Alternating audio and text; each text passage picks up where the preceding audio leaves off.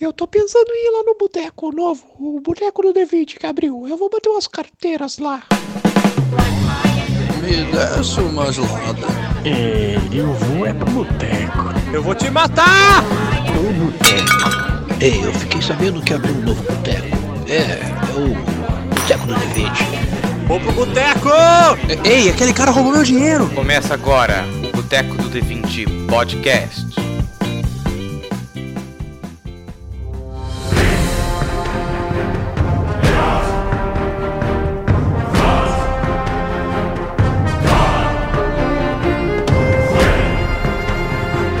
Décima gelada, minha pomba de fogo, porque das cinzas o fogo ressurgirá. Meu nome é Ed e em área de tormenta, aventureiro tem vida curta. Meu nome é Rodrigo e Tormenta é o caralho, devia se chamar Aliança Negra. Caralho, aí o cara tem posicionamento. Aqui é o Alan, e toda vez que eu tô conversando com meu pai pelo celular, eu acho que eu tô falando com o Mestre Arsenal. Não sei porque ele não sabe desligar o caps lock naquela bosta. Aqui é o Pedro e o meu deus maior preferido é o deus da amizade. Poderia ser o Capitão Planeta Nossa. também, hein? Capitão Planeta tá no nível de divindade, vai falar que não. Tá por aí, tá por aí. Deus menor no mínimo. E no papo do Boteco de hoje nós vamos falar sobre Tormenta RPG, esse que é o maior cenário de RPG brasileiro. E bota o fone de ouvido e nos acompanhe. Barulhos de relâmpago. Primeira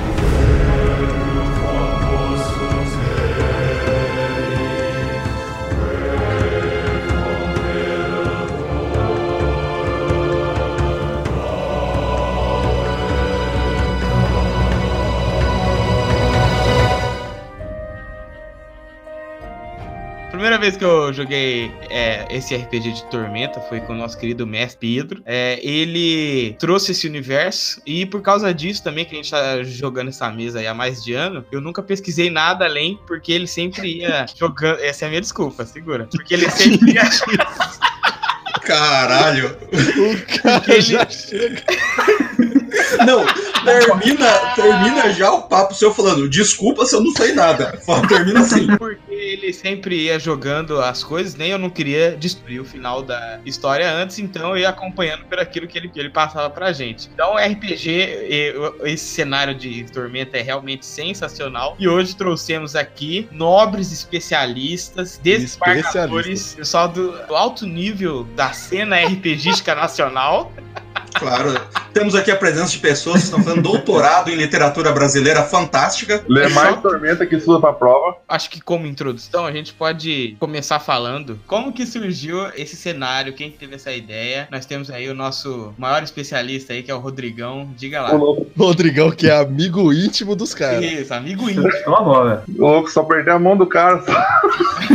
Eu só vou falar uma coisa, hein? Eu tenho eles como amigo no Facebook e vou mandar esse podcast pra eles, hein? Pra validar a amizade íntima do Rodrigo. Então, no começo foi assim. Em 98, meados mais ou menos de 98, eu não vou dar spoiler da, da aventura em si, porque alguns ouvintes podem jogar, mas tudo começou com a Holy Avenger. O Cassaro, ele. Marcelo Cassaro, ele criou uma aventura baseada em ADD. Ele criou uma aventura, escreveu lá uns seus nuances baseado em histórias que eles jogavam na sua adolescência, na sua infância, jogavam de ADD mesmo. E como eles já eram editores da Dragon Brasil, na época eles escreveram o conteúdo da Holy Avenger, parecido com o que é hoje, criando lá seus deuses, divindades, e nem sempre usando os mesmos que são usados hoje, alguns já mudaram. Eles foram publicando aos poucos na Dragon Brasil, na edição 7, 8, lá no comecinho. Só que tudo era só um cenário de AD&D. Daí, num futuro, mais pro futuro, na edição 50, que eu acho que foi em meados de 2000, 2000 e pouco, o trio, que era o Marcelo Cassaro, o Rogério Saladino, JM Trevisan, eles, é, como já tinham cargos mais altos na editora da Dragon Brasil, eles fizeram uma proposta para os donos da editora em criar um sistema próprio para o Brasil, porque eles estavam carentes de um sistema próprio. Por quê? O AD&D estava chegando na, na terceira edição, já virando a edição 3.5 e conteúdo em português não estava chegando no Brasil. Foi muito, foi alguns anos depois que chegou os livros em 3.5 aqui no Brasil. O que tem de conteúdo AD&D é muito antigo. Assim, eles foram aos poucos publicando talentos, alguns pequenos contos, aonde eles é, jogavam todo, a maior parte dos personagens que você vê, o Vladislav, o Mestre Arsenal, até mesmo a Tormenta que foi surgindo junto com o cenário aos poucos, e o Thor Iron Fist, que é da Aliança Negra, eles foram surgindo aos poucos nos contos. Assim foi nascendo o cenário de Tormenta, até que ele foi se concretizando e chegou à edição 3.5, que eu acredito que é a que a gente joga mais, e hoje, com a care... eles acabaram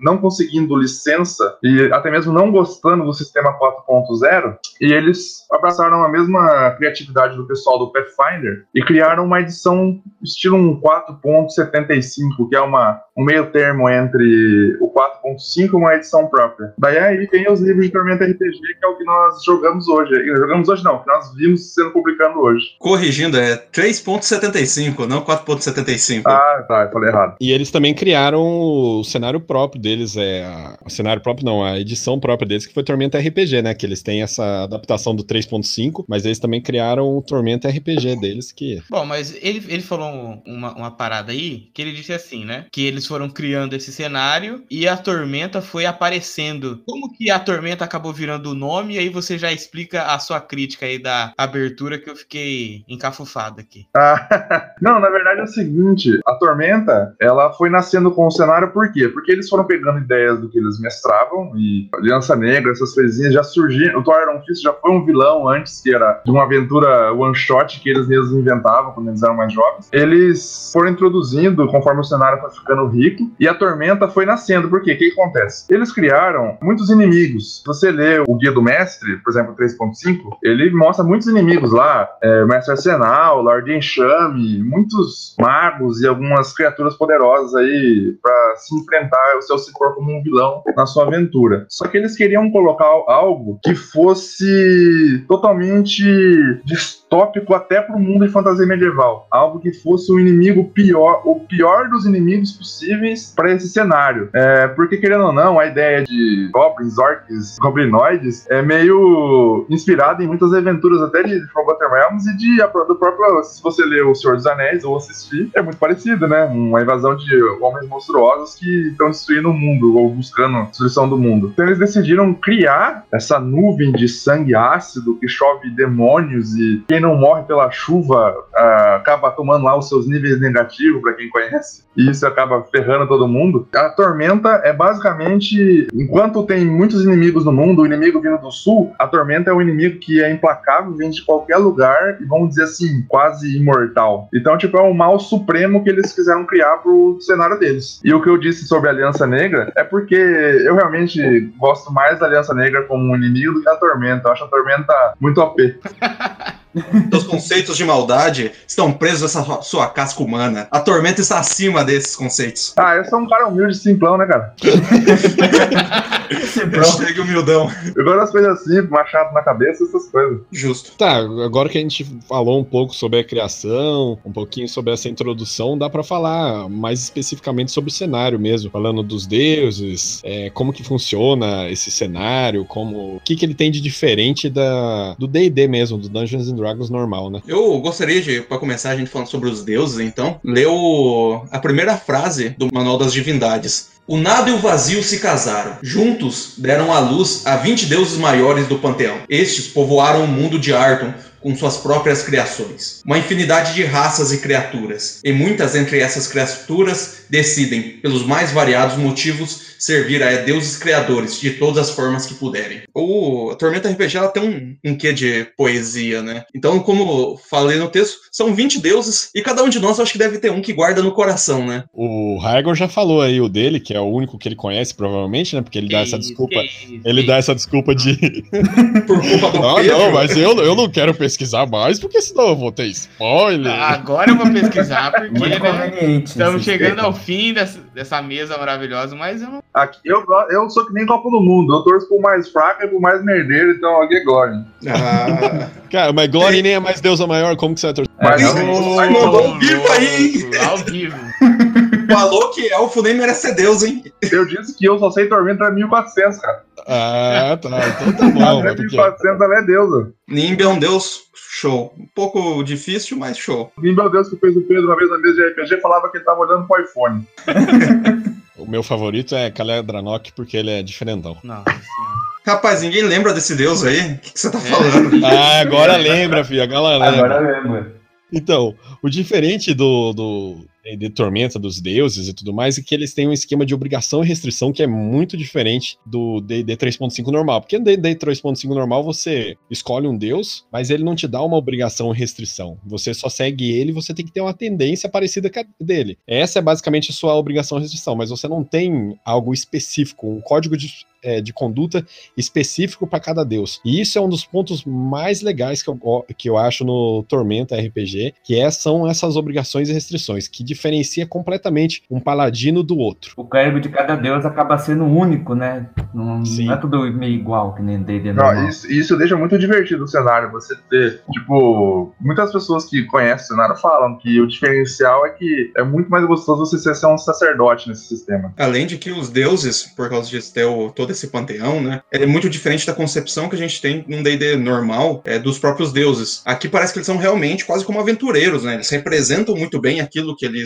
falam que são e eles estão no mundo fazendo as coisas deles também, né? Tanto que cada um deles tem o seu próprio reino. Existem os deuses menores que são aventureiros ou é, lendas que ganharam o tom de divindade e pessoas rezam para eles. Eles são mais carismáticos também. Eles são mais carismáticos e são mais influentes no mundo mesmo. Tipo, Sim, se é. você pegar no D&D 3.5 normal, se você pegar um paladino de Moradin e, sei lá, um paladino de Pelor, você não vai ver muita diferença. Não mesmo, porque. Pelor não tem paladino, mas... Nossa, você me desculpa, eu quis dar um exemplo de um deus bom, caralho.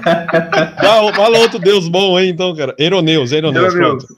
Não, não, use, use a pronúncia certa. Eroneus. Nossa. Isso. Então, você pegar o, o, paladino desses dois deuses, Muradin e Eroneus, não vai ter diferença nenhuma, tá ligado? A, a, ação deles vai ser simplesmente a ação que consideram que é bom. Se o jogador não quiser partir de uma interpretação maior no roleplay, tanto faz. Ele só tem que agir de forma boa. Já é muito diferente um paladino de Asger, por exemplo, e um paladino de, um paladino de Calmir. Então, o paladino de Asger, ele anda com a cara encoberta, ele, ele é um andarilho do deserto, ele tem. ele não guarda ouro para si, ele, o ouro que ele guarda, ele dá para a igreja, porque eles acham que todo ouro é, tem que ir para Asgard, algo assim, eu não tenho muita certeza. É, Mas tem que dar todo o ouro, independente, mesmo que seja um PO, tem que, tem que é, dar. então. É, tipo, por, isso, por isso só trabalho com PP. Ele não doa, ele não doa nem pelos, pobres na cidade que ele passa, ele guarda e entrega pro templo. É, então, aí o Calmir, por exemplo, ele não pode usar itens mágicos, é, arcanos, usar magia arcana, é completa, não pode mentir. Ele é um paladino mesmo de 3.5, mas é muito diferente. Se você for ver a tendência das duas divindades, Asgard é leal e bom e Calmir também é leal e bom. Então o que diferencia mesmo é esse aspecto deles, é o que eles acreditam e o que eles passam para os seus fiéis. E isso é o que realmente torna o torneio Tormenta RPG interessante, os deuses, principalmente para mim. Porque isso aí força o jogador a interpretar das diversas maneiras possíveis, né? Sim. É, e também no Tormenta, além disso, dessa diferenciação dos deuses, também tem a diferenciação da tendência dos próprios paladinos. Tem paladinos que não precisam ser leal e bom, que nem no 3.5, ele pode ser neutro. É, se eu não me engano, tem até é, paladinos que podem ser caóticos. Tem uma variação muito boa é o paladino de Nimbi. É, então, isso é muito da hora, isso é muito legal. E também tem que lembrar que não é só obrigação e restrição, você também ganha poder com isso. Não é? Porque também não, não seria nada divertido você só. Só restringir, né? É, restringir o personagem do, do jogador. Você tem também que dar alguma coisa para ele fazer aquilo. O que é bom que a, a força mesmo, a, a, o cara atuar mesmo, é porque se você não cumpre uma obrigação, uma restrição, você se fode.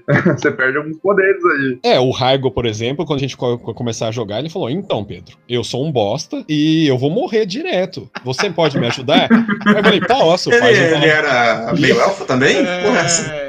Não, não, não, ele não era meio bosta. É, é, ele era inteiro, inteiro bosta. Era inteiro ah, tá. Aí ele, você tem algum personagem bem mamata pra eu fazer no Tormento? É. Bem mamata mesmo? Bem mamata. Aí ele fez uma de Tits e é imortal aí esse bostão. Então, falando esse negócio de obrigação de redenção e tal, um negócio que é divertido, tipo assim, que nem os jogadores acabam entrando bastante na história. Eu lembro de eu ter feito uma aventura que um, um cara fez um paladino de Asgard, ele usava um manto na, no rosto. E quando ele, ele conseguiu, eu tiraram o manto dele, ele tentou se defender, não conseguiu. E ele perdeu todos os poderes por um tempo. E ele, tipo assim, a atuação do cara, o cara ficou na merda, cara. Porque ele atuou tão bem, mostrando que ele se sentia desonrado, assim, em ter descumprido o deus dele, sabe? É muito mais divertido isso. Outra coisa legal também no, no, Tormenta são as raças, que elas são bem diferentes. No 3.5 normal, 3.5 porque é o que a gente mais joga, mas no 5.0 tem raças diferentes que pode fazer. Acho que tem, né? Dá pra fazer Goblin, que eu fiz, o Robinho. Mas no 3.5 eu sei que na, no manual dos monstros, tem alguns monstros tem é, a ficha deles, como você transformar ela em jogadores. Mas é algo que você tem que caçar, não tá no, no livro do jogador mesmo. Você tem que ir atrás e o mestre tem que deixar. Agora no Tormenta, você tem raças diferentes, tipo, jogáveis na hora, e essas raças, elas têm reinos, elas têm uma função política ali no mundo muito grande. É, elas estão inseridas no mundo, né? Não é algo que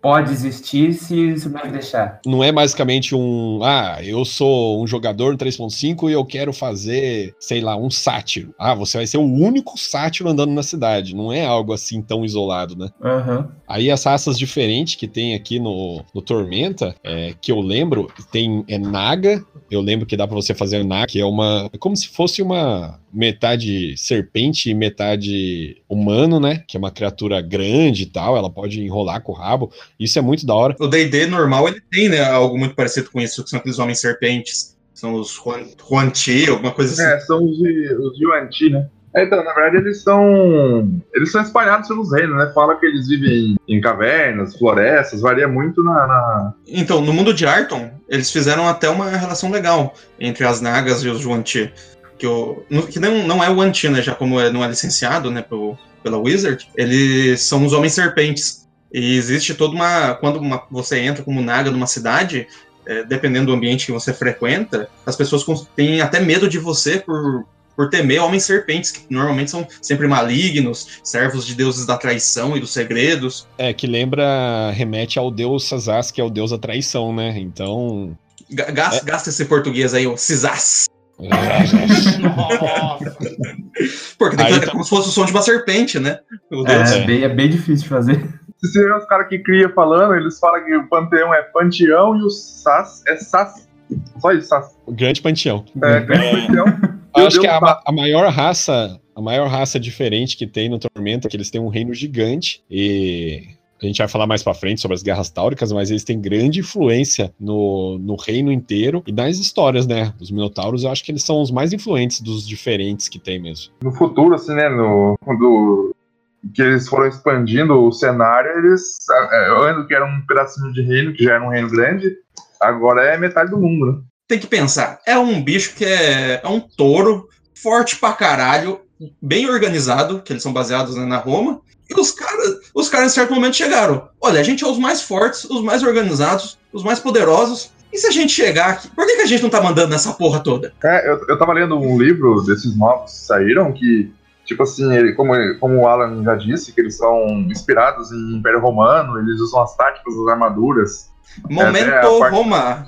É, é Roma. Só que eles, eles quiseram também expandir junto com a parte gre mais greco-romana e agora, tipo assim, os Minotauros são os, os caras que dominam os mares agora, eles têm as melhores frotas marítimas. E é legal que o, os Minotauros, eles não vivem numa ditadura, ou mesmo numa monarquia, porque o comandante deles, ele não é, uma, não é passado de, de pai para filho. É, é o primeiro cidadão lá que eles são considerados, eles são é um, é um, cargo político, né? E ele pode ele é alcançado conforme a população é, acaba aceitando ele. Existe uma votação entre os cidadãos, cidadãos. Algo muito diferente deles é que eles, pelo menos não, não costumo ver em RPG, mas eles são uma população escravista. Tipo, geralmente nos que a gente joga, os caras escravistas é os vilão, é os caras que tá capturando aldeia. Só que eles, eles têm um código de conduta que eles têm que proteger os escravos. E isso é por causa, por causa do deus deles que forjou essa raça, né? Que é o Tauron, deus da força, onde o forte tem que proteger o fraco. É, eles colocaram isso, mas porque, tipo, se você colocasse os Minotauros sendo como só escravista e, e judiando dos escravos e tudo mais, eles seriam vilões, tipo, sem dúvida ia, nenhuma. Ia ser mais né? um vilão, e já ia... Então, eles são é. meio que vilões, né? É, eles são vilões porque escravo ainda não, não, não tem desculpa, né? Mas. Ainda tipo... não, né, Pedro? Ainda não. Quem sabe no futuro? Precisa de uma coisa chamada capitalismo pra ser considerado.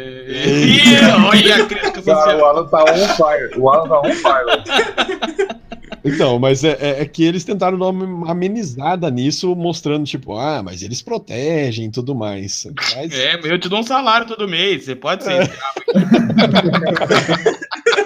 O legal das raças é que até mesmo as raças comuns que a gente conhece, tirando os humanos, que o humano eu acho paia pra caralho. Não fala gente, assim dos humanos. humano a gente já é, não tem graça, não tem nem ter humano em RPG. é, no shake mesmo. Então, mas não, mas tipo assim, que nem até os elfos, os anões, é, os goblins, cada um tem uma particularidade que torna bem diferente dos cenários comuns. Então, tipo assim, os elfos é, vivem bem menos, tem algumas características diferentes, Os anãos são mais difíceis que o normal. né, alguns têm alguns traços diferentes. Os anões, eles têm um reino gigantesco subterrâneo, eles é, têm um traço muito importante que eles não se perdem. E o reino deles é tão secreto que nenhuma magia de adivinhação pode arrancar a localização da mente deles. Também tem a outra raça que é bem diferente. Essa realmente eu nunca tinha visto pra fazer, porque, por exemplo, é elfo do mar, essas coisas ainda dá pra você dar uma adaptada. Mas o que eu achei bem da hora é- são os Quarin, que eu não sei se fala assim, mas são os meio gênios. Hum, Ah, isso é legal, essa hein? raça é legal. É uma raça muito da hora de meio gênio que ele pode fazer, pelo menos no Tormenta RPG, que é o, o sistema que eles criaram, ele pode fazer desejos. Aí, tipo, se alguém pedir alguma coisa, ele consegue fazer, mas é desejo pequeno. Tem eles no Tormento 3.5 também, tem no livro da Academia Arcana. Dentro das raças também, tem outras raças que são bem poderosas, assim, que eu acho poderosas, são as Sprites, que são as fadinhas do, do mundo. Nossa, é verdade. É verdade. Que Eu fiz um bar do Sprite roubado. Tem uma ficha muito boa pra você fazer char arcano, e fica muito estranho quando alguém faz um char arcano arcano, que eu já vi o cara fazer um guerreiro, Você tá falando do Paulo? É isso? que tá falando? que era forte pra caralho atrás da fada, ninguém batia na fada, o Minotauro Oh. batia na fada, era Não, estranho, não. Sprite, Sprite Arcana é muito, muito quebrado, mano. Porque elas É são muito muito pequenas, elas é- elas voam desde level 1 e, tipo, elas não chamam atenção nenhuma e fica conjurando magia que é o mesmo poder de uma pessoa do tamanho normal. Sprite Ladino também é bruto, hein? E ela Também. ganha é, habilidades pra poder fazer uma classe arcana. Tem também as raças que não estão no, no guia do jogador, estão em outros livros, mas tem o Ágilus e o Sulfure, que são uma espécie dos tocados pelos planos lá, não sei se vocês lembram. Ah, sim. Aham. Os- São tipo uma vertente dos Tiflin e dos Azimar. Só que tem os talentos que você pode pegar já no nível 1 pra você começar com asa. É, é outra coisa quebrada. Ah, Mas aí você já tá indo muito longe, que tem coisas ainda que você não citou, que são os filhos de Raidora, que é os elfos do céu. Eu ia chegar nisso aí. São personagens É roubado também. Bicho roubadaço. Ele, ele consegue dormir voando. Não, o melhor de tudo, no RPG do Rodrigo, eles só podem. Ah, ele só consegue voar 9 metros de altura, é verdade. Não, mas isso aí era no 3DT, nós era moleque ainda. É, era moleque. Era Eu moleque, ficava lembrando, a gente, nas costas. A gente ia voando e batia no teto mágico do Rodrigo e não podia voar mais alto. E no final vocês enfrentaram o Twaron Fish numa batalha que parecia anime. Rapaz, não lembro também. Vou passar no hospital, velho. Mas tem os Lefous, que após o advento da tormenta, eh, algumas pessoas foram tocadas por essa outra existência, por essa outra realidade. E algumas pessoas começaram a nascer com características de inseto, eles têm características da tormenta. E, tipo assim, em termos de combate, é uma raça muito boa, porque você ganha pontos pra você distribuir à vontade. Mas é, é tenso de você fazer, porque todo mundo vai tentar te matar, dependendo de onde você for. A desvantagem é que o- tem muito racismo em cima, né? Além de que, você, como você tem contato com a tormenta, seu, seu psicológico é extremamente quebrado. Você É. sempre tá tendo.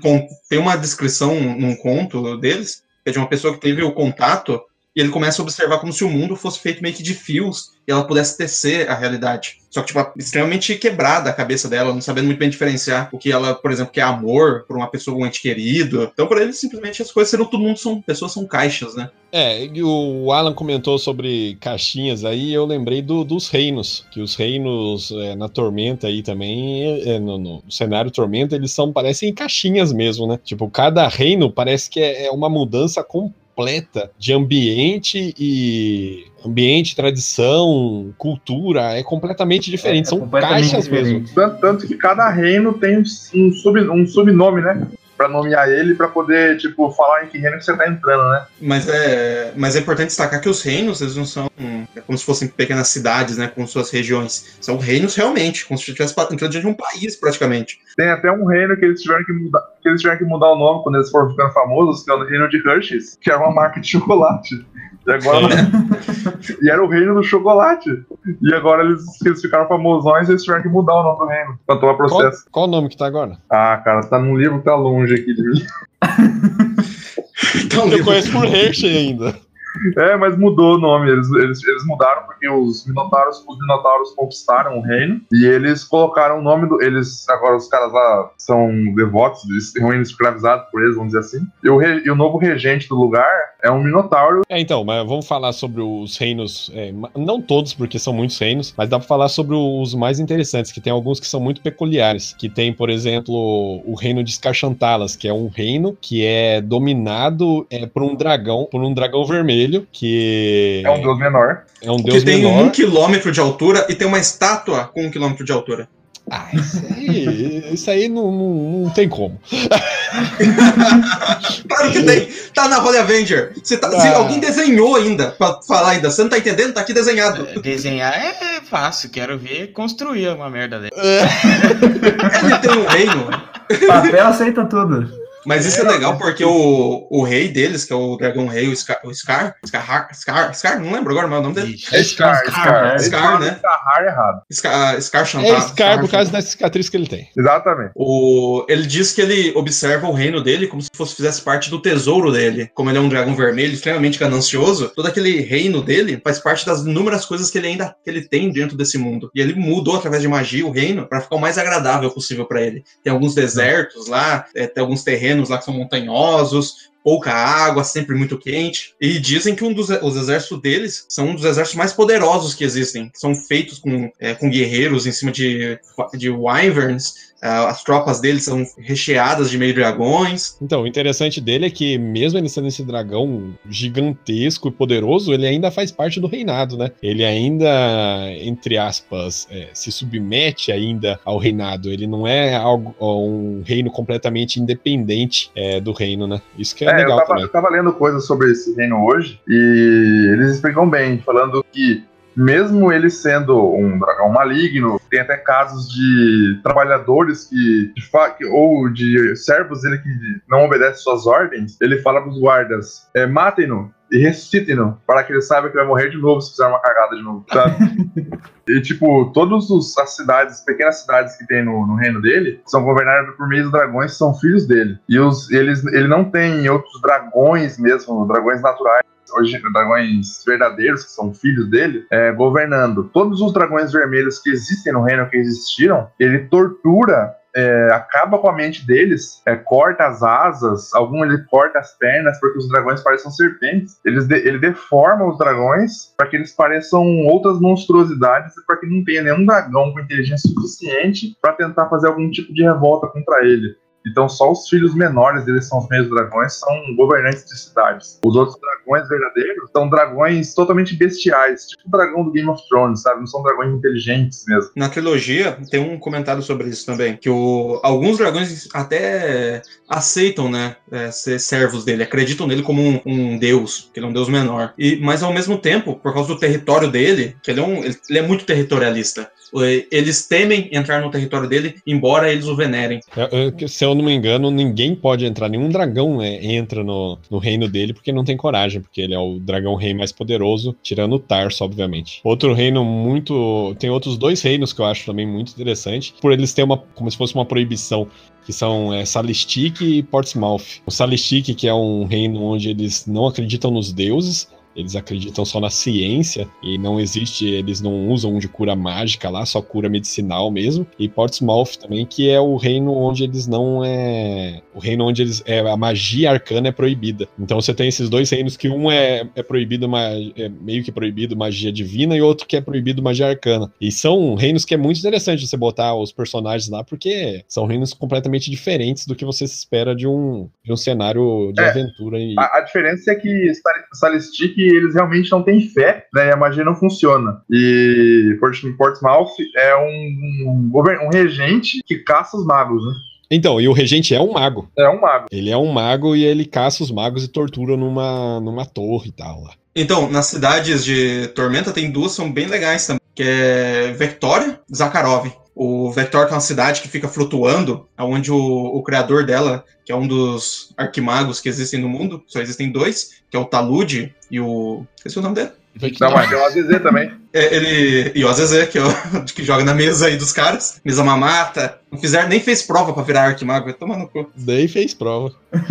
Ele diz que ele chegou, ele cortou o topo de uma montanha, começou, conjurou alguns feitiços, fez ele começar a flutuar, inverteu o topo e nisso ele fez uma cidade em cima, que dizem que vende os, os maiores itens mágicos do, de todo mundo. É, foi um desafio, né? Ele tava meio que competindo com o Talude. Jogando truco. É, foi quase isso, tá ligado? Tipo, ah, vamos ver quem é mais fodão. Medindo pau. Os dois estavam medindo pau e o Victório É. mediu pau na montanha. Ah, O Talude criou a Academia Arcana. Aí por isso ele criou a cidade. Então, mas ele nem criou a Academia Arcana. Foi o Wina que deu a Academia Arcana pra ele. Ah, mas maneira. foi é ele que toca o negócio, né? Ah, Aqui, aqui tem denúncia! aqui não tem denúncia, ele não criou nada, não. O nome disso é nepotismo! E hoje, na atualidade, depois das guerras sáudicas, ele não é mais o sacerdote de Wina. Não, quem que é? não? Não, é, mas o- Talude. a sacerdotisa de Wina agora Não, nunca foi Talude. Mas nunca foi Talude. sacerdote. Talude nunca foi sumo sacerdote dela. Ele, Ele, nunca foi sumo café com sacerdote ela, dela. eu sei, lembro disso. Ele só é amigo. Olha, cara, É, eu só tô com o Panteão, tá escondido na mão aqui, com a ficha dele, hein? Panteão não, guia do jogador. Mas tá escrito Ah, que ele é é sumo muito coisa, sacerdote né? dela? Que ele é o sacerdote dela. Até Ou pode estar sabia, escrito- ele nunca Até, foi. Ou pode estar não escrito também. parça dela. Tanto que ele tem 30 níveis de mago, ele é 35, porque as habilidades do sacerdote levam 5 níveis dele. Sei lá, o que eu tinha visto, ele não, ele não era, não. Eu, eu Aí nunca fiquei na, na nova versão do livro que eu tenho aqui, ela, ele não é mais o sacerdote. Agora ele, ele passou o cargo, na verdade não foi nem a deusa que escolheu, ele passou o cargo de sumo sacerdote pra uma meio gênio barda de nível 9. Aí é nepotismo de novo, porque os meio gênios vieram do, do reino da, da mãe dela. É verdade. E nessa nova versão, os sumos sacerdotes não são os mais poderosos membros da Ordem dos Deuses. São aqueles mais fiéis e que pregam melhor a sua, a sua palavra. É, mas isso aí eu também tô ligado, que não precisa ser o mais poderoso. O sumo sacerdote mais poderoso agora é a. Lisandra. É, Lisandra. agora ela é um personagem de ND quase 40. Cara, Ela, ela veio pra enfrentar a tormenta, por isso que ela virou É. sumo sacerdote. A parte mais interessante de você ter esse cenário, assim, né? Desse cenário Tormenta, é que, primeiro, a história ela tá sempre em evolução, né? Então estão sendo lançados até hoje várias coisas. E é um mundo, pelo menos pra mim, eu, eu, eu acho ele muito detalhado. Tem muitas lendas e muitos caminhos para que você, como mestre, pode fazer a sua história caminhar. É, e uma dessas histórias que a gente pode trazer aqui é a traição dos, dos três. Pedro, o que, que você pode ler- falar sobre isso aí? Então, na traição dos três foi basicamente o deus do poder, que é Kalyadranok, é o deus da engenhosidade, que era Nie... como que fala o nome dele? Tillian, Tilen, isso, eu ia falar Nieve, não sei porquê. É, Tilen, que é o deus da engenhosidade, e Valkyria, que é a deusa da ambição. Os três, eles, que, eles é, se organizaram e criaram uma nova raça. Fizeram, é, se juntaram só os três, escondidos do resto do panteão, e criaram uma nova raça em outro multiverso mesmo. Não era nem no, no mesmo multiverso, era algo completamente separado. E lá eles criaram um- uma nova raça baseada só nesses três é, nesses Não, três mas- conceitos. é isso, o conceito de ganância, o conceito de engenhosidade e de, e de poder. Então, Essas aí como só tinha esses três conceitos, então eles é, não tinha nada pra parar, por exemplo, não tinha a deusa da paz, não tinha um equilíbrio. Então, como você só tinha ambição, poder e engenhosidade, nada parava essa raça. É que nem que era só isso, é que quando eles foram criados, o Tyrion deu engenhosidade infinita, a Valkyria deu ambição infinita e o Caio do Norte deu poder infinito. Então não é que é só esses três, é esses três ao extremo absoluto. Sim. Aí eles foram crescendo ao máximo e isso começou a, a dar problema, porque o Panteão descobriu e o Panteão não, não aceitou é, essa Não, eu, raça. eu imagino, eu imagino a cena, o Calmir colocando a mão na cintura. Ahá! Peguei vocês aprontando! Com a boca na boticha. É, pode crer, não. Bonito. Bonito, muito bonito vocês três. E o Tauron lá atrás, socando a mão, assim, né? Não, não, com uma chinela na mão. É uma chinela na mão. Não tava de ataque o Lucas cai. Então, aí o- o- quando ele descobriu, quando eles descobriram, eles viram que essa- essas criaturas elas já estavam extremamente poderosas. Que no tempo que passou, e- e essas criaturas eles criaram os deuses falsos deles, destituíram eles, cresceram a um ponto tecnológico e, e de poder, tipo, que dava pra tentar rivalizar com os próprios deuses. E quando Calmir e os outros deuses viram isso, eles imediatamente é, quiseram destruir eles de uma vez. Só que os três, aí que começa a revolta dos três, porque eles só tinham feito escondido, eles não tinham se revoltado ainda, não era uma revolta. Mas a revolta começa quando os três não aceitam a destruição dessa raça que eles criaram e eles se revoltam numa guerra mesmo contra os outros 17 deuses. Então eles pegaram e falaram assim: bem 617 contra nós três aí, seus cuzão.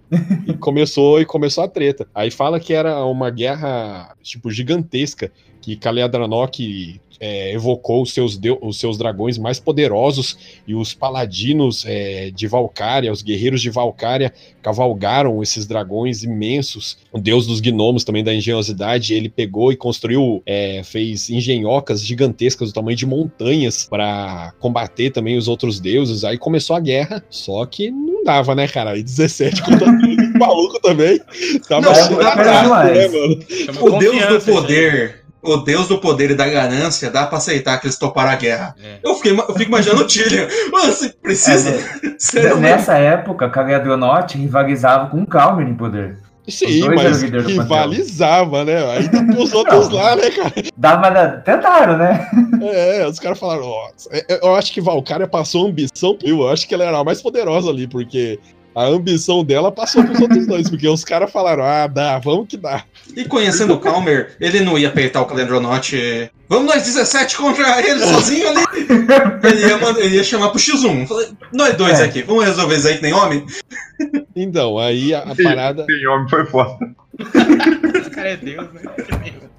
Então, a parada foi que eles perderam, né? Eles perderam e quando eles perderam, teve a punição pra cada um deles. Que a punição pro Deus dos Gnomos foi. Uma sarrada no c...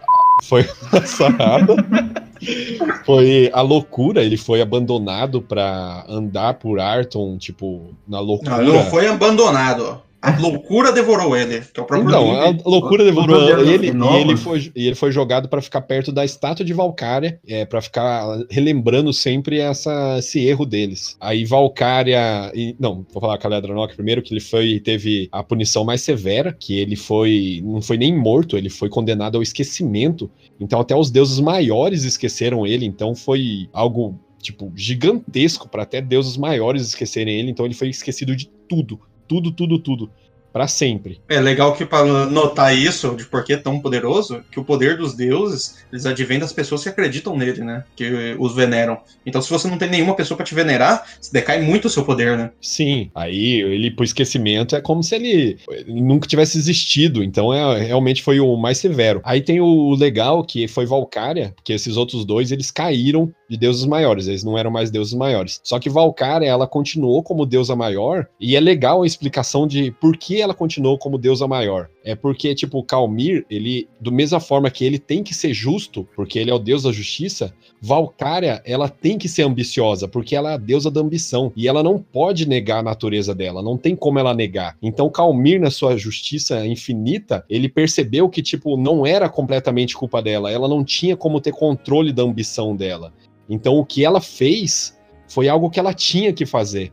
Então foi por isso que ela foi condenada a ficar presa na estátua até ser libertada, mas se manteve ainda como deusa maior, porque foi a justiça de Calmir. É tipo meliante com menos de 18 também. Ele É, recebe só o. Eu vou eleger o Tauron pra presidente do Panteão e ele vai mudar tudo isso aí, tá? E, Ta- e Tauron, eu vou citar Tauron aqui. Tauron mandou uma mensagem que ele falou: tem que mudar isso aí, tá ok? Ele Tá. mandou aqui, ó. Tem que mudar isso aí. Mas isso que ele falou vai acabar. Mas fa- falando só de um, de um detalhe, que quando os três caíram, o Calmer ele fez todo mundo, até os deuses maiores, esquecerem a raça que eles criaram. Todo o multiverso. Então todo mundo acha que a guerra foi porque eles tentaram tomar o poder de Calmer, não por causa dessa outra raça. Ah, é verdade, isso é legal. É, então, os aí ele. não lembram deles também, né? Do, do- Não, ninguém lembra. Então, é que eles esqueceram a tormenta mesmo. Só que eles esqueceram. Antes de esquecerem, eles destruíram, teoricamente. Só que um pouco dela ainda viveu. Esse pouco se proliferou, tipo, muito rápido novamente.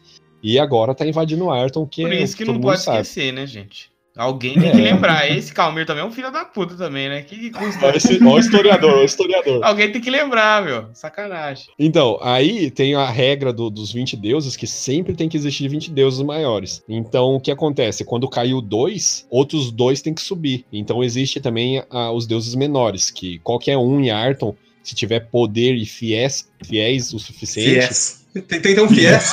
Você ali na faculdade. Você faz ali pelo Banco do Brasil, Fies ali, pá, você pode virar Deus maior.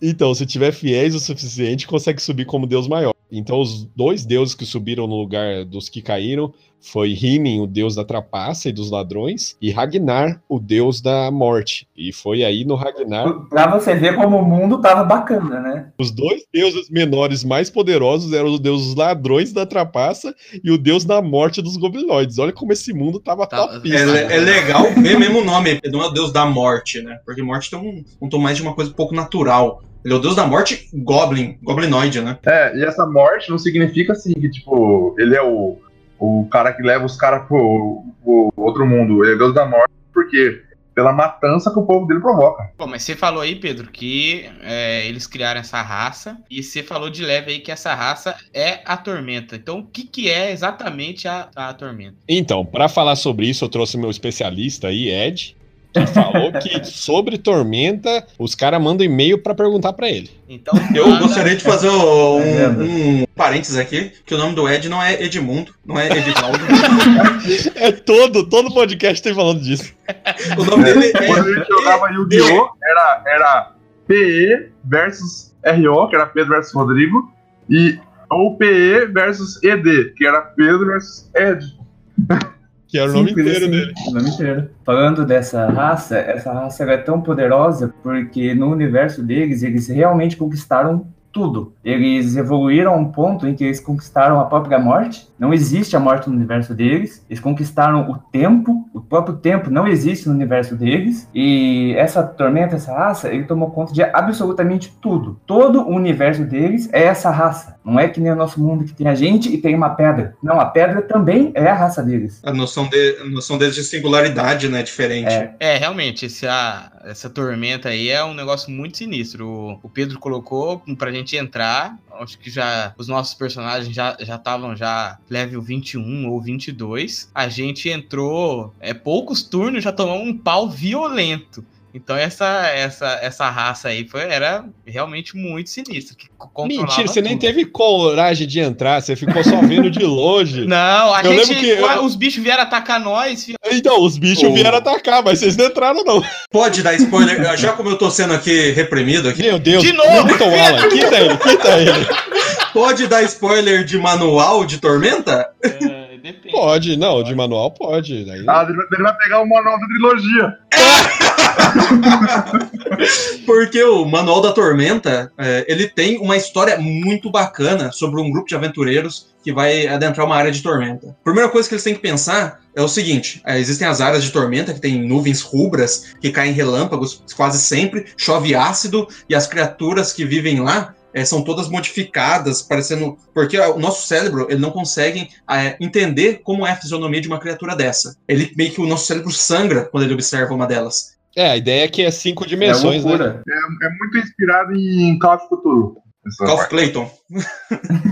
o, dizem que o- a única forma que a gente tem de conceber eles de alguma maneira seria com aspectos eh, de inseto. E esse grupo é muito da hora, porque eles falam que existe meio, mais ou menos uma, tem, uma certa quantidade de níveis necessários para você adentrar uma área de tormenta e sair vivo. É, isso a gente tá falando de nível 20. Para você brigar com algum bicho lá, mais ou menos o nível 25. Para você entrar no centro de uma área de tormenta, nível 30, estamos falando. E esse grupo é um grupo de aventureiros de todo mundo nível 30, um grupo é, extremamente maluco, que é uma, uma druida, que diz que ela pode se transformar em animais colossais, um mago, que parece que ele transpi, que ele pode invocar chuvas de meteoros, fazer o céu pegar fogo, um monge, que ele já perdeu toda a esperança dele de vida depois da morte dos elfos, que ele é extremamente poderoso, um pirata, que ele diz que ele tem tanto item mágico e tanta tatuagem de proteção que ele que você casta um detectar magia a 5 km dele, você percebe ele lá. Caramba.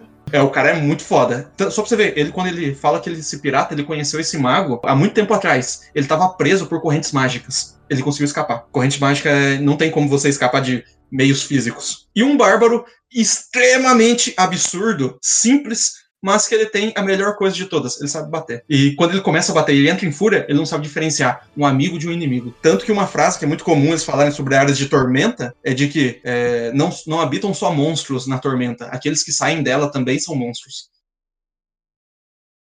Famoso barco frenético. Então, eu, eu lembro, eu lembro desse conto aí que Eu fala que conto. eles vão é, enfrentar o Lorde da Tormenta.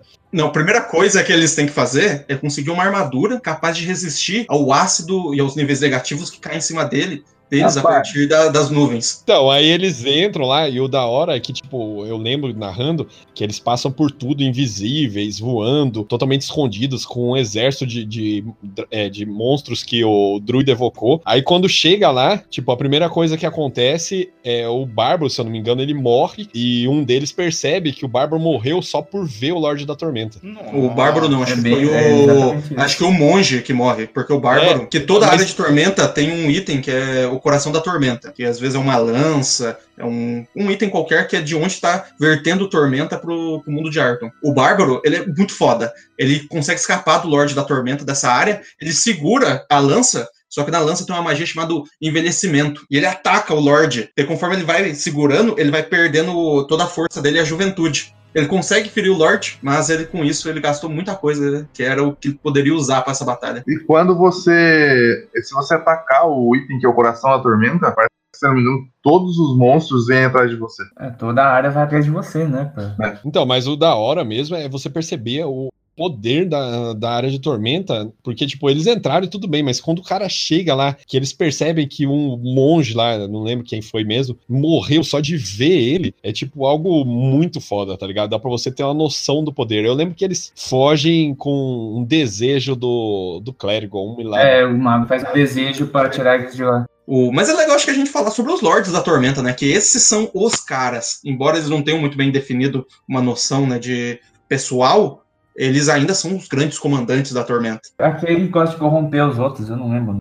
Cara. A Haradak. Ele, o Haradaraki, o negocinho, o nome dele, ele permite, ele era, ele queria ser um deus maior, então ele permitia que aventureiros entrassem até na área de tormento dele. Então a área de tormento dele é bem mais branda, não tem monstros atacando a todo momento, porque ele quer que os aventureiros cheguem até lá, conheçam ele e passem é, a informação sobre ele, porque ele quer que todo mundo saiba sobre o poder incrível que ele tem, a divindade que ele pode ser. O, isso é bacana que você comentou, de que o. Porque essas criaturas da tormenta eles já alcançaram o seu ápice né, dentro do seu universo. Eles estavam meio que olhando inúmeros universos e eles perceberam que em Arton existe essa possibilidade de se ascender enquanto um deus. É a única coisa que eles não conseguiram até agora. É, porque eles têm é, ambição, né? E eles é, viram um desafio mesmo pra eles. Sim. E dizem que quando o Haradak ele veio para o plano de Arton, ele, a princípio, ele não foi lá e dizimou toda a população do local em que ele se estabeleceu. Não, ele fez pesadelos, controles mentais nas criaturas que ali habitavam para fazer altares em nome dele. Só que daquele jeitinho tormenta de ser, né? Tem uma descrição no, no, no guia da, na trilogia de que é o da pessoa arrancando os próprios dentes e as unhas para fazer um altar para ele. Tem um negócio legal da área de tormenta é que ela mexe muito com a cabeça de quem entra lá e tem uma chance de você tipo ficar louco e se converter pro lado da tormenta. Aí justamente por isso que os maiores heróis da história, tipo Talud, Vectorius, eles não entram em uma área de tormenta, porque eles são muito poderosos. Mas se eles forem convertidos, tipo, já era, ninguém vai conseguir parar esses caras. A primeira área de tormenta, né, foi em Tamurá, e também lá tem um Lorde da Tormenta, né? Tamurá ele tem um negócio, um quê de oriental. E o Lorde da Tormenta deles, o que que pode ser? É o Godzilla. Que é, É o exatamente Godzilla. isso. Exatamente isso. É um tipo de um dinossaurão absurdo que ele, ele faz com que os servos dele, que são criaturas da tormenta, fiquem construindo prédios pra ele, e ele acorda, vai lá e destrói os prédios, e daí ele volta a dormir. Que vida, que vida, que vida boa. Eu Esse- fico imaginando. Não, não, e o pior é porque você tem que imaginar que a tormenta é uma unidade só. Então eles têm basicamente uma mente só. Então você tem que imaginar que ele, enquanto ele tá dormindo, ele mesmo tá reconstruindo. É. É. Você tem que entender isso? Então imagina o trampo, tá ligado? Não, é muita falta do que fazer, cara. Tá? A tormenta é basicamente isso. Você tá ouvindo aí, mas provavelmente só se você fizer uma aventura única com esse objetivo, mas muito provavelmente você não vai colocar os seus personagens pra entrar de fato numa área de tormenta, porque tem que ser nível muito alto e muitas vezes fica até maçante dependendo do objetivo seu, porque você vai enfrentar muita coisa, muito desafio pra você tentar é, destruir uma área. Os bichos mais fraquinhos têm oito golpes por turno. É, então, esse que é o grande problema, que são muitos golpes e muitos ataques. É até um, um negócio que a gente vai falar depois sobre podcast, sobre dicas de mestrar, mas é um problema que dá pra ser resolvido, mas não vamos resolver aqui agora porque é só no podcast. Fiquem com seus problemas aí, né? Fica com seus problemas e assiste o Nós outro. não vamos resolver porque nós não temos crianças desse tamanho. É.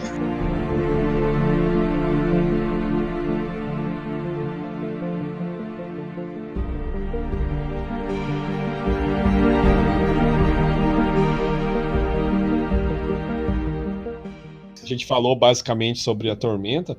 Agora dá pra gente continuar sobre a história do mundo mesmo.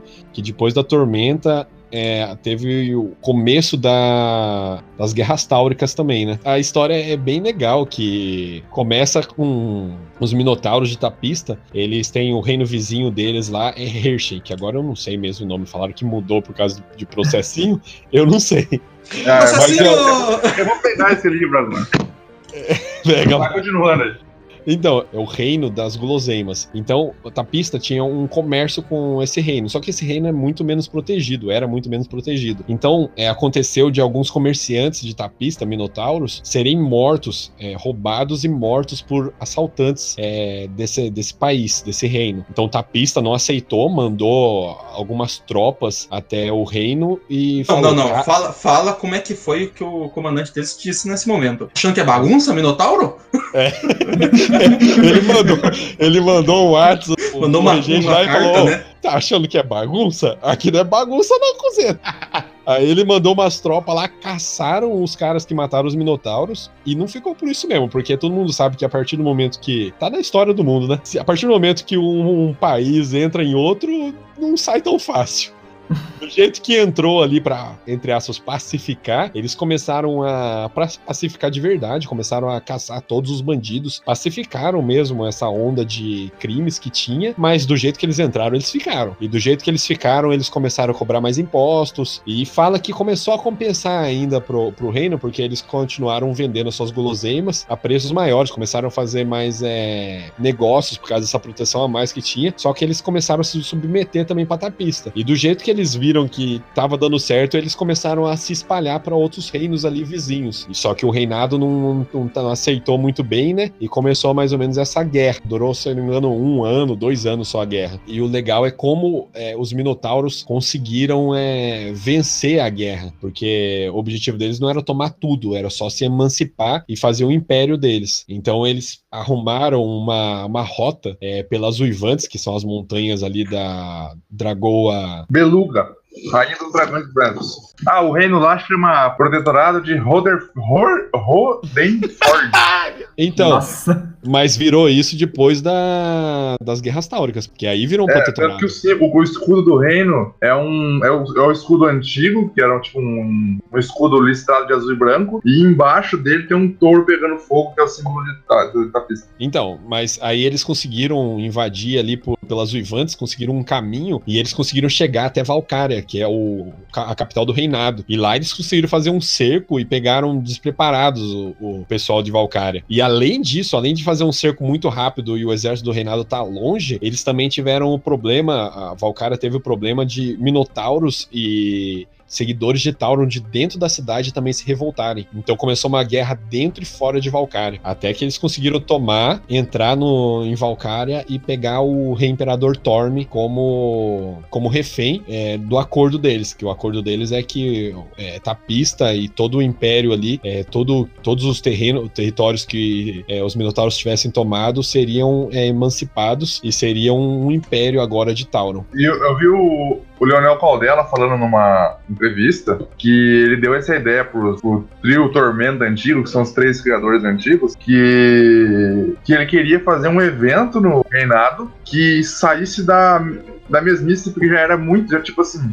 Essa brincadeira de chegar até o ponto onde tá a Aliança Negra e tal, ali o reinado ser um go- governado por um imperador só, já, tipo, já tinha uns 20 anos essa ideia. Essa foi a ideia que ele deu pra abalar esse mundo e dar uma chacoalhada, fazer mais conflito, e assim ele criou as Guerras Táuricas. É, e nas Guerras Táuricas também é legal falar que a partir do momento que os Minotauros começaram essa guerra e começaram a mostrar a força deles no reinado, tem todo um balanço no panteão. Tauron pegou e desafiou Calmir pela liderança do panteão. Então, tipo, ele, ele pegou e falou: Ó, os Minotauros estão fazendo tudo aquilo lá e eu vou fazer aqui também. A força vai dominar tudo. Então, ele chamou Calmir para um combate pela liderança do panteão. E vendo todo aquele momento, Calmir, o deus da justiça, ele simplesmente cedeu a liderança do panteão pra Tauron. Tipo, ele pegou e falou: Eu vou dar a liderança do panteão pra você, é, mas não vai ser pela força, vai ser pela justiça. Então, de qualquer forma, a justiça que prevaleceu virou o líder do panteão, tendo uma deusa maior, uma ex-deusa maior como, como escrava, que foi Glory, que ela, depois do ataque da Tormenta, a Tormenta invadiu o reino dela e ela fugiu pra Tauron pra pedir ajuda e pra virar escrava dele mesmo. Ela aceitou a escravidão. Então vamos falar sobre um pouco sobre a Aliança Negra e sobre esse próximo livro, falando o que que a gente especulando sobre o livro mesmo, e sobre essa profecia. E para isso a gente trouxe o nosso especialista em Aliança Negra, Rodrigo Oliveira. Então, falando da Aliança Negra, eu comecei a jogar Tormenta. Tipo, a primeira vez que eu joguei RPG foi jogando Tormenta. Na época, nem se como foi, foi logo quando os caras começou a publicar na Dragão Brasil. O cara que mestrava pra gente é o, amigo, um amigo meu, não sei se o pessoal conhece, o Thiago Garcia, é, lá de Fartura, onde a gente, onde a gente é. ele que começou a mestrar, ele que me introduziu nesse, nesse jogo. Jogava eu e o irmão dele, um outro rapaz da rua lá onde a gente morava. E aí começou a história de Arkham e tudo mais. E tinha só. A gente só, só tinha os nomes de algumas cidades, não existia mapa dos reinos ainda. E assim a gente começou a jogar. E o primeiro inimigo grande que a gente enfrentou nesse RPG, que na época a gente usava o sistema 3DT, era a Aliança Negra. E a Aliança Negra, tudo começa com uma profecia. Quando a sombra passar pelo globo de luz, trazendo a vida que trará a morte, terá surgido o emissário da dor, o arauto da destruição. Seu nome será cantado por uns e amaldiçoado por outros. O sangue tingirá os campos de vermelho. Um rei partirá sua coroa em duas. E a guerra tomará tudo e a todos. Até que a sombra da morte complete seu ciclo e a flecha de fogo seja disparada. Rompendo o coração das trevas.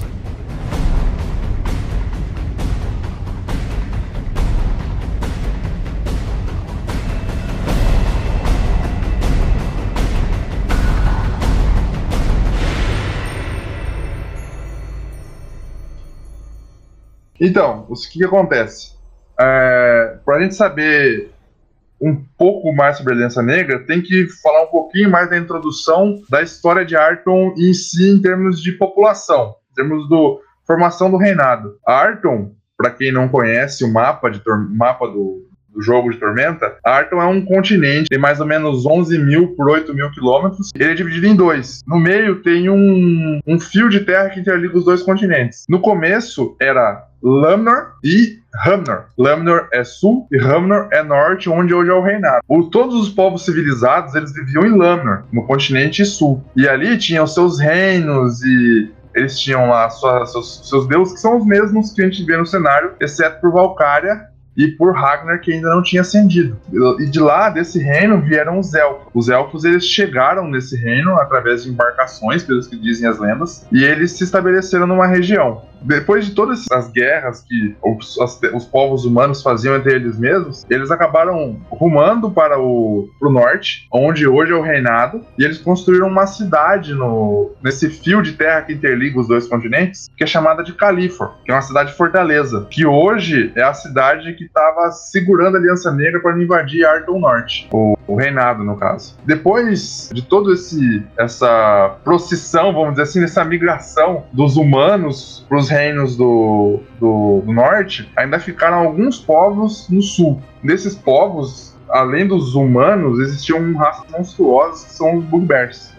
É legal, é legal falar que também que o- os humanos eles não subiram por livre espontânea vontade. Se eu não me engano, tinha um problema com os elfos, não tinha isso? É, eles, eles tinham um- uma, uma disputa contra os, os elfos. Na verdade, o que acontece? A culpa, na verdade, era maior parte dos elfos. Os elfos, eles, têm, eles tinham, ainda têm, hoje bem menos, um orgulho racial muito grande. Os elfos, eles eram muito arrogantes. Então, eles queriam se isolar das raças humanas, que eles não permitiam que o, o reino humano que ficava mais de, de Lenórien, que era a cidade deles, é, fizesse rotas comerciais pelas estradas dos elfos para chegar nos reinos mais ao sul.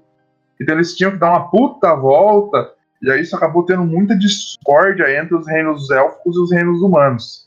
Tanto que eles fizeram, os reinos humanos fizeram entre si um tratado de que eles não nunca ajudariam os elfos, e os elfos, como resposta, di- disseram também que nunca ajudariam os humanos se houvesse alguma guerra, alguma coisa, eles acabaram com as rotas de mercado. É, nisso, entre as raças monstruosas, entre os goblinoides, tem uma raça que se sobressai por força e tamanho, são os bugbears. Os bugbears comuns, eles têm aí os seus 2,20 de altura, são parrudos, são. Eles chamam de goblins gigantes. Eles viviam em tribos separadas e totalmente grotescas, semelhante aos Neandertais mesmo, são criaturas levemente bestiais, alguns até foram tendo mais inteligência com o tempo. Mas entre esses bugbears nasceu um bugbear bem maior e bem mais forte. Quando ele nasceu, ele nasceu durante um eclipse, que aí já faz a primeira parte da profecia. Que quando a sombra da morte passar pelo globo de luz, trazendo ironicamente a vida que trará a morte. É, por ele ser muito maior, a mãe dele acaba morrendo. Durante a infância dele, ele já se sobressaía entre as crianças da raça dele. Ele lutava muito melhor, ele era muito mais inteligente, muito mais sagaz. Quando ele saía do berço, ele gritava: Tá saindo da jaula, monstro! Eita Quando ele saía do berço, porra! ele falava assim. Ele é tipo um alien saindo da mãe dele. Ele... A parteira falou, a parteira falou. O John parteira, falou. a parteira viu a cabeça e falou: Eita porra! é um, é um bulldog. Então, conforme ele foi crescendo, ele foi demonstrando uma liderança nata e uma inteligência muito maior que os outros membros da tribo. E o líder da sua tribo, ele viu uma liderança nata nessa criatura. E assim ele começou a e ensinar as táticas de guerra mais rudimentares daqueles povos que viviam nas cavernas, dos bugbears. E táticas mais é, simples, mas que eles usavam para guerrear entre as tribos. Lembrando que todas as tribos, a maior parte das tribos goblinoides, elas eram totalmente, totalmente inimigas, elas guerreavam se É, até por isso que eles não conseguiam é, combater os elfos e os humanos, né? Porque Exa- eles, exatamente eles tinham uma guerra contra eles mesmos. contra eles mesmos. O- cada, cada tribo tinha os seus próprios deuses, né? Tinha o Tinha- é, tinha deus menor dos deus. goblins, o deus menor do. Os hobgoblins tinham seus deuses menores. E entre essas raças também tinham ali suas tribos de orcs e outras raças como kobolds, outras criaturas monstru monstruosas. Mas é como o Alan disse, cada um tinha seus próprios deuses. Até mesmo Ragnar não era o maior deus, o deus mais cultuado entre os bugbears. Então, conforme ele foi aprendendo as suas táticas de guerra, ele acabou ficando insatisfeito porque ele, ele chegou num ápice que ele não tinha mais o que aprender daquele líder que ensinou ele, ele não tinha mais táticas de combate a aprender, não tinha mais táticas de guerra a aprender, e eles nunca saíam da caverna. Eles só guerreavam entre as próprias tribos que viviam entre os túneis das cavernas. E um dia ele pegou e saiu pelo mundo. Ele decidiu sair pelo mundo e ver o que ia vir lá fora. A essa parte eu já não entendi, porque o cara tem 3 metros de altura. Ele é muito maior do que os Bugbear normal. Ele é tipo tamanho grande em tabuleiro de jogo. E fala que ele saiu pelo mundo não só em Lamnor, porque ele teve que atravessar Lamnor até chegar no reinado. E ele queria ver o que tinha mais pra cima. E ele foi disfarçado com roupas, maltrapilhas e tudo mais. Ele se disfarçou e foi viajar pelo mundo pra conhecer os outros povos. Mongolzão, mongolzão corcunda. É, do tamanho do gigante das colinas. Ah, você é grande também. Fosse o Então, gigante das colinas. ele viajou pelos re- por por ele dizem que ele passou por Valkyria, Malpetrim. Ele chegou a Tem conhecer. magia pra isso. Ele começou. Exatamente. Ele conheceu Vectora, é, passou por todos os reinos do mundo. Até que ele voltou com todo o conhecimento do que. Táticas de guerra de outros reinos. E falou, eu vou cultura. foder todo mundo agora. E ele falou: Eu quero tudo isso pra mim, eu não quero ficar só naquela caverna. E quando ele voltou, ele já chegou falando sobre essa profecia, que a profecia dele estava escrita numa pedra muito antiga. É, dizem Ele que ela. escreveu essa merda, né? Dizem Vamos falar a verdade, vamos falar a Rapaz, verdade. eu tô imaginando ele cantando aquela. Cheguei! Na verdade, essa pedra ela, existia é, na cultura dos, dos Bugbears centenas de anos antes dele nascer. E até mesmo alguns desconfiavam que ele podia ser o, o general da profecia, mas os caras não botavam muita fé, porque por mais que eles tivessem seus deuses, eles não eram muito religiosos e nem estavam nem aí para as profecias. Eles quisiam fazer, fazer as suas guerrinhas e ficar onde tinha coisa para caçar. Até que ele chegou, chegou com a tribo dele, ele tomou a, a- o comando da própria tribo, saíram da caverna e foram atrás de outros, outros reinos humanos que ainda remanesciam na, no, em Lanor. Ele chegou numa cidade que era uma das maiores e ele viu que existiam duas tribos próximas e as duas tribos próximas guerreavam entre si, mas nenhuma delas atacava o- a cidade humana. E ele fez um tentou fazer um tratado com as duas tribos e os dois líderes acabaram não indo na ideia dele, não dando muita bola para o que ele falava, não entrando em acordo com ele. E ele viu que com táticas de inteligência ele não conseguiria, vamos dizer assim, comandar aquelas duas tribos. Então ele desafiou os dois líderes ao mesmo tempo, matou os dois e ele subiu em cima de uma rocha que havia na, entre as tribos e ele jogou as duas cabeças no meio das duas tribos. Ele assumiu o poder das tribos à força e eles atacaram a, o vilarejo, a cidade e devastaram e não deixaram ninguém vivo. E a, a característica maior deles é que eles não deixam ninguém vivo aonde eles passam. Porque eles não querem que as notícias cheguem em Arton Norte, no reinado. Porque eles querem atacar de surpresa. Eles não querem que ninguém saiba das táticas dele. E assim eles foram fazendo isso por toda Lanor. Eles, foram, eles dizimaram praticamente quase toda a população humana e humanoide que não seja goblinoide do, do reino. E assim, demonstrando força, todos os. quase todas as tribos que sobraram se alinhavam a ele para que ele não isse, lá e decapitasse os líderes deles. Eles acabou se alinhando por, ele demonstrar força.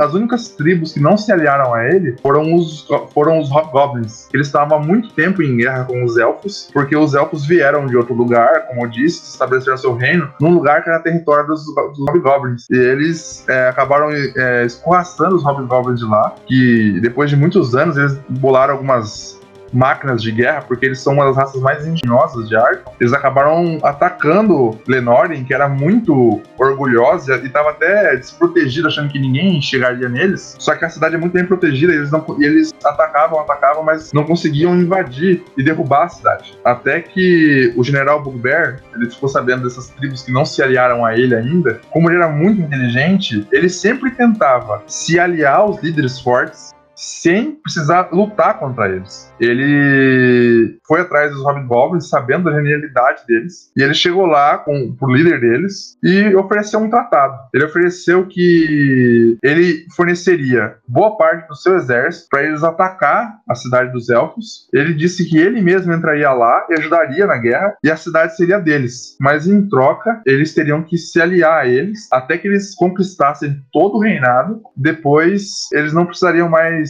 prestar contas ao general. Ele queria, ele ia é dar, uma aliança pra sempre, né? Me ajuda É, aí, né, é, cara?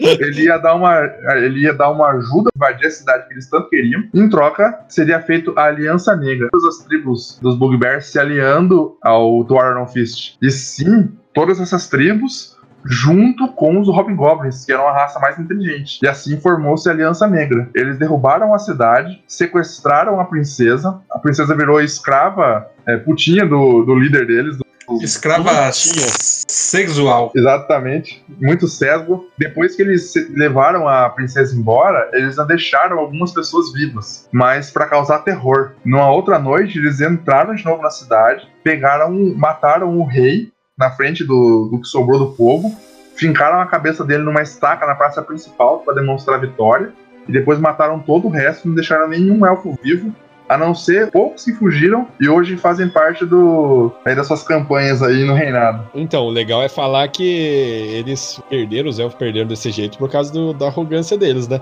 Da Porque se arrogância eles deles. tivessem a ajuda dos humanos ali, provavelmente eles Não. conseguiriam ainda. Não alguma é por coisa. causa disso. Eles perderam principalmente porque eles não fodem. Que eles ficam lá falando: ai, a gente precisa fazer as coisas com beleza. Ai, a gente vive tantos mil anos. A gente tem arte. Ai, a gente faz Na essa verdade, música. o- os elfos tormentos vivem 300. Tá, eles vivem muitos anos, mas ai, a gente tem arte. A gente não precisa fazer sexo. Enquanto os goblins, a gente tem que fuder, ter 30 filhos por geração. Vamos Tem que fuder. encher o exército, tem que ter gente aqui. Mas o, na trilogia, um dos personagens, que é um elfo, ele fala exatamente isso. O nosso maior problema foi isso. A gente não tinha soldado. É, então, eles ficaram, eles ficaram isolados na, na bolha deles e acabaram. Os, e as- a, a população humana que sobrou em Lenor, eles souberam do ataque e eles não foram ajudar, deixaram que se fudesse. É, tinham tratado pra não ajudar, né? Agora. Mas, é, mas é, no momento que tem isso, o problema não foi só ter ajudado ou não, mas sim o fato de que, se tivesse acontecido essa batalha contra os humanos, teria sido um pouco diferente, por causa do contingente de pessoas que existem e a cultura de, aventu- ah, de aventureiro que é muito maior. É, os elfos eles tinham uma cultura deles, é, você falou zoando aí de não fode e tal, mas é, é- o- a questão deles lá é realmente que eles não ligavam mesmo para muito pra esse negócio de sexo mesmo. Eles não era nem uma questão de, era uma questão mesmo de quase a sexualidade mesmo que eles tinham. Depois que eles derrubaram Lenore, eles apareceram lá como forasteiros, sofreram algo seu preconceito por serem elfos, mas eles acabaram não contando por vingança da raça humana. Mesmo o povo do reinado não tendo, vamos dizer assim, mais nada a ver com os reinos que tinham o tratado entre si. Ah, Os poucos que tentaram contar, eles foram taxados de loucos, idiotas, e acabaram. Ninguém acreditou neles no que estava acontecendo. Foram taxados de miguezentos. Vamos usar o termo certo. E depois dessa. deles tombarem a cidade de Lenore, eles marcharam em direção, já com quase praticamente no, toda Lenore conquistada, eles marcharam em direção a Califor. Eles fizeram alguns ataques. É, Califor pediu ajuda para Tirondir, que era o reino mais próximo. Tirondir negou ajuda por algumas disputas internas e até mesmo por não acreditar nesse tipo de ataque monstruoso vindo lá do, do Reino de Baixo. Até, até por isso hoje existe uma rixa entre Tirondir e a cidade de Califor, que um reino não ajudou o outro. E não ajudou a cidade, vamos dizer assim, né, não acreditando no. Porque, tipo assim, o pessoal que vivia em Califor era tipo a Nightwatch de, de, de Game of Thrones, que protege do mal vindo do, do, do sul, mas eles meio que não acreditavam que aquilo estava acontecendo. E acabou que os Hobgoblins, eles, eles entraram em algumas cavernas próximas da cidade. Eles, durante o- os, os, os ataques que os goblinoides iam fazendo durante os dias, para ir distraindo os exércitos da cidade de Califor, os goblinoides foram construindo uma máquina de guerra é, muito poderosa. E essa máquina de guerra foi em direção à cidade, ela escavou por baixo do muro, quebrou parte do muro, e quando abriu as portinholas pro lado de dentro, ela cuspia goblinoide para dentro, é, e assim a cidade foi invadida. Até o ano de 1400, em Tormenta, Califor caiu. E hoje os goblinoides conta da, dessa cidade. E depois que isso aconteceu, durante uma noite, o Gardalok, que é um dos principais clérigos, que é o principal é, conselheiro Sumo, sumo sacerdote. então, é isso que eu tô contando. É, ele era só um simples sacerdote, mas um dos mais fervorosos de Ragnar. E depois que eles conseguiram derrubar a cidade de Califor, como era um, ele que entrou meio que na mente do. Vamos dizer assim, não é que entrou na mente, ele usou a lábia dele para fazer com que o, Ra- o, o Thor não Fist ele fizesse unificasse todas essas tribos e se unisse aos goblinoides e ele matava em nome do deus da morte, em nome de Ragnar, que era o deus dos- durante uma noite na tenda o Gardalok ouviu um sussurro, uma voz conversando com ele. Do lado de fora tinha uma espécie de um colar rústico feito com tendões e com ossos. E esse colar era um presente do próprio deus Ragnar para ele. E depois desse dia ele ascendeu como um sumo sacerdote de Ragnar. E ainda mais fortalecendo seu poder em cima do próprio Tuaron Fist, como seu grande conselheiro. E aí para a história que eu acho que vai prosseguindo nesse livro tão esperado que tá aí falando, que é a Flecha de Fogo. O legal é que também tem muita crença que o Thorno Fish, que é esse general que você contou a história aí, muitos acham que ele é o próprio Ragnar, o deus da morte, né? O próprio Avatar, né? É, falam que ele é o próprio Avatar. Porque quando ele tomou lá a cidade de Lenoren, lá, ele lutou contra a- o Avatar da deusa de Glórien. Glórien desceu pra ajudar os elfos, ele enfrentou Thor e venceu. Então, se você for imaginar, o Thor Fish é realmente um- alguém, tipo, extremamente poderoso, que, tipo, meio que sem sentido. Ou essa glória é, é uma cagona, né? Pode ser também. Tem esse detalhe. Então, mas, tipo, é- ele venceu uma deusa maior, tá ligado? O Avatar de uma deusa maior. Então, mostra que ele é muito poderoso. Ah, você É é, porque, bosta. é porque ele já. Você não venceu no X1, vai se fuder. Ai, Você não sabe se ele É venceu? porque, O cara mata todo mundo, não tinha ninguém lá escrevendo, ó, ele tava sozinho. Então, mas a, a- a- o que, que a gente, eu queria fazer agora é dar umas especulações. O que, que vocês acham que vai ser o livro? Eu acho que vai ser o Leonel Caldela, ele gosta muito de mudar realmente o cenário. Ele não conta só uma história que, ah, vai só contar a história da morte. Eu acho que provavelmente vai ter alguma. Alguma relação com. Eu acho que pode até ter a queda de Ragnar depois dessa, dessa morte. Eu acho que conhecendo ele, tem duas coisas bem simples que vai acontecer. Ou, realmente, como o Pedro falou, vai cair Ragnar e o, o reinado vai derrotar Orm ou algum herói, alguma coisa assim. Ou a Aliança Negra vai conseguir. Porque a gente vê o nome Flecha de Fogo, já acha que é tipo o que vai matar ele. Às vezes ele pode conseguir esse artefato, que é a Flecha de Fogo, não ser derrotado e parte do reinado ser território goblinoide. Ah, não sei, porque a, a flecha da- de fogo, eu acho que ela dá muito a entender que vai ser o fim mesmo, que vai ser o fim da profecia. É, Eu também penso assim. Então, mas a flecha de fogo eu acho que realmente não vai ser só uma flecha. Eu acho que é meio É. metafórico, tá ligado? Provavelmente é muito Não é, metafórico. não é só uma flechada e morreu, né? Mas a- as histórias do Caldela mudam muito o cenário. Sempre tem queda de Deus, ascensão de Deus. Eu- Eu tava, eu tava lendo sobre as guerras táuricas e fala lá que quando eles tomam Valkyria, é, tomam a capital do reinado, fala que Torm, que é o rei imperador, ele divide a sua coroa em duas. Então isso é uma parte, o começo da profecia, né? E eu acho que vai ter muito a ver, vai, vai- acho que vai acontecer bem depois das guerras táuricas, um pouco depois da- das guerras táuricas. E eu acho que vai ter queda de Deus, vai ter uma reviravolta foda aí, porque o Caldela capricha. E o livro tá grande, hein? Tem quase 800 páginas, velho. Mas eu não acho que, eu acho que o Ragnar cair é muita coisa, mano. Então, é, é que você tem que imaginar que a partir do momento que os goblinoides perderem, ele vai perder totalmente a força dele, né? É, mas ele, ele já era influente antes dos, dos goblinoides, né? Era influente, mas era um também. deus menor, né? Ele subiu só como deus maior por causa disso. Mas É, aí tem que lá pensar também. Eu acho, eu acho que tem chance de. Eu não sei como que tá o cenário hoje, mas Glória ainda é deusa menor. menor. Não, ela desceu, não é mais deusa maior, né? Deus menor agora. Então, eu acho que tem chance de ter essa reviravolta aí e ela voltar como deus maior. Porque eu acho que é uma fe- um fechamento de um ciclo. Porque o ciclo começa na guerra com basicamente os elfos perdendo e os, e os goblins é, ganhando. Eu acho que pode ter uma fe- um fechamento desse ciclo com a volta dos elfos. É, Será? pode ser. É, Ela desceu porque ela mesma perdeu a fé nos elfos, né? Os elfos teve que recuperar. Não só os elfos teve que recuperar a fé nela, quanto ela mesma. Eu, da- eu acho que vai ser muito da hora se for um elfo que matar o Thor. Aí eu acho que Eu esse, também eu acho. eu acho que esse vai ser o ponto necessário. O que pode acontecer também é você ter a, talvez a reformulação de algum deus, né? Que a, que a deusa dos elfos, agora ela, embora ela tenha- ainda se mantenha como deusa dos elfos, ela tá como no estado de escrava. Talvez o conceito do personagem venha a ser desenvolvido porque essa flecha de fogo, tô especulando, mas pode estar relacionado, né? A ideia de flecha, né? Ao, a ela e o fogo ao próprio Tauron, né? Então é, essa, essa noção Ah, que de a flecha a É. flecha de fogo seja um- uma união, né, dela com o Tauron. Faz até Faz sentido, sentido. porque os Minotauros eles ganharam força lá e tal. Agora eles têm os impé- o império deles.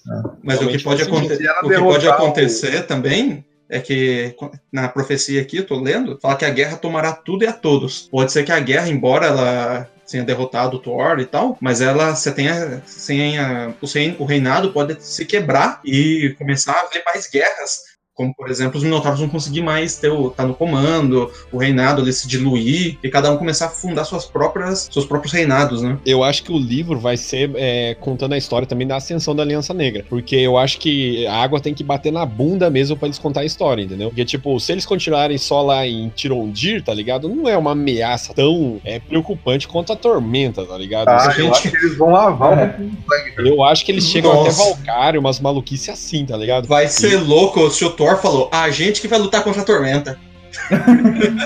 Então, mas o, da hora é você imaginar que eles vão ter que tirar exército da tormenta pra enfrentar a Aliança Negra, e com isso a tormenta avança, tá ligado? Porque é uma balança, eles vão ter que perder de algum lado. Eles Uhum. não têm Não exército tem pra como tudo lutar dois lados. Ou, ou algum- alguns outros reinos vão ter que começar a entrar na, na guerra. Como o reino de Scarrar Chantalas. Mas é, é legal você lembrar também que lá no, terre- no território deles, lá embaixo, também tinha área de tormenta. É, tem tem que saber também. o que aconteceu com aquela área de tormenta de lá. Vai que os caras, eles começam, tipo, uma beirada, porque, tipo, corre que a tormenta lá de trás tá muito zica. Às Aí eles... Os caras estão fugindo da área deles, tipo, tem invadido É. aqui pra fugir de lá, né? Bom, de indicações então a gente fica aí com o RPG Tormenta, né? O Tormenta RPG, que tem aí pelas internets aí da Jambô, da editora Jambô, que você Não pode- baixe, compre o livro e, e ajude a editora Jambô pra conseguir ter mais material. Isso, ajude o RPG nacional. Eles vendem também digital, então É, você então. pode baixar, mas sendo, não sendo pirata, né? Isso. É, dá, dá uns, cara, dá uns 5 pontos de diferença. Compra a física. É da hora. É, realmente. Também como indicação aí tem o nosso Pedro Talamino, vai dar uma indicação específica. É, eu ia falar sobre o que realmente que é muito bom é a trilogia Tormenta, do romance do Leonel Cadella, que é, é sensacional. E já tô indicando sem nem ler o, o livro da Flecha do Fogo, porque é certeza que vai ser bom, que o cara escreve muito bem, quando ele escreve demais. É, ele é tipo, uma vez eu vi um livro falando que Tolkien é o senhor da fantasia. Pra gente aqui do Brasil, cara, o Caldela é o senhor da fantasia, cara. O cara que transcreve o RPG em livro pra gente, cara. É, exatamente. os, e RPG ele é muito bom. E também tem a Holy Avenger, que é uma HQ que foi lançada há muito tempo já, mas só que já eu acho que teve esses tempos, teve um- uma reedição dela, não teve? É, eles, eles relançaram ela em capa dura em três edições. Porque antigamente ela era umas revistinhas fininhas, pequenas. Uma outra coisa que é bacana e acabou de faz pouco tempo, pelo menos a primeira temporada e vai continuar agora, são as lives, né, da Dragon Brasil, em que o- os criadores, né, são os três criadores clássicos, mais o Leonel Caldela e o Guilherme Deiswald, que é o editor da Jambô e também produziu muita coisa. Eles, com- eles também estão fazendo as lives, se você achar como Dragão Brasil na Twitch, eles em que um, o Guilherme Deiswald ele tá mestrando uma campanha de em de Tormenta RPG, é, com tudo aquilo que está acontecendo dentro da campanha deles, é canônico, ou seja, vai influenciar as próximas histórias. E o- as pessoas que participam lá, fazem, é, ajudam, patro- ajudam patrocinando essa live, podem é, criar alguns personagens e mandar para eles, que eles acabam colocando como NPC, tem, ajudam em certos eventos na história, e é show de bola a interpretação deles, os personagens. Vou assistir, porque eu não, não- não assisti não, mas parece bem da hora. Fechamos aqui então esse nosso papo sobre Tormenta e até semana que vem. Tchau, tchau. Valeu, falou! Show! Falou, Falou galera.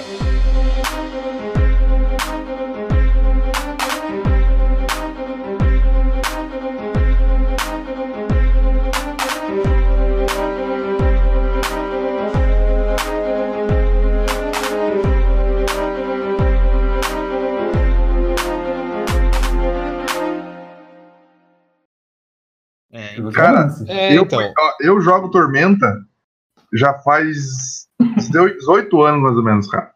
Eu comecei no. eu no tenho tre- no- 18 anos.